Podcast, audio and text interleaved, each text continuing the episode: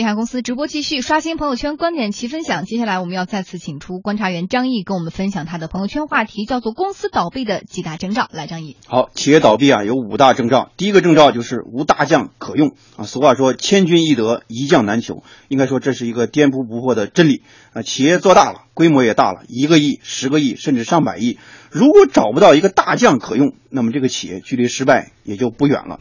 蜀中无大将。廖化做先锋这样的故事啊，其实，在很多中小企业是非常普遍的。很多老板总是沾沾自喜，说自己怎么怎么能干，但是他们很多时候并不知道自己其实会成为企业发展最大的局限和最大的障碍。老板的能力可以很强，但是在没有大将的情况之下，往往会出现战略很清晰，战术很失败。更可怕的是什么呢？在这样的企业里面，就像三国的时候，没有人怀疑诸葛孔明一样。老板的旨意就成了企业的发展方向，最终会给企业造成巨大的危险。第二个特征就是中层无能，比没有大将其实更可怕的是中层没有思想、没有战斗力。百分之八十的企业的失败其实和中层的无能是相关的。三鹿的失败，很多人认为是质量的问题，是三聚氰胺的问题，但是熟悉三鹿的人都知道是中层出了问题。中层是基层和高层的连接地带。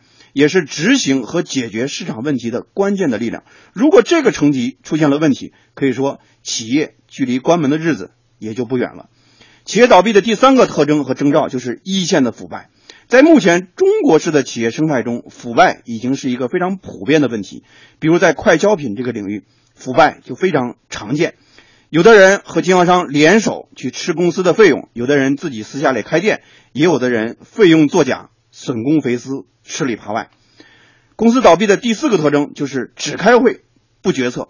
成功的企业家都有一个共同的特质，就是决策力。他的决策力既快又准。那么，怎如何能达到这样一个目标呢？就是能够抓住事物的本质和重点。但是，我们也看到很多企业、很多企业家天天在主持会议，天天在研究同样的问题，但是天天没有结论，每天都在开会，每天都在纸上谈兵。那么这样的公司其实也就在为企业注入更多的失败的基因。企业倒闭的第五个特征就是老板爱听奉承，喜欢奉承老板的下属，其实有三个目的。第一个目的就是要从老板那里得到更多的利益；第二个就是要给老板进谗言；第三个就是要试图去架空老板。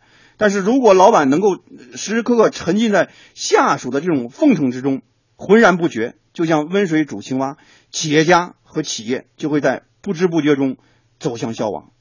嗯，好的，谢谢张毅。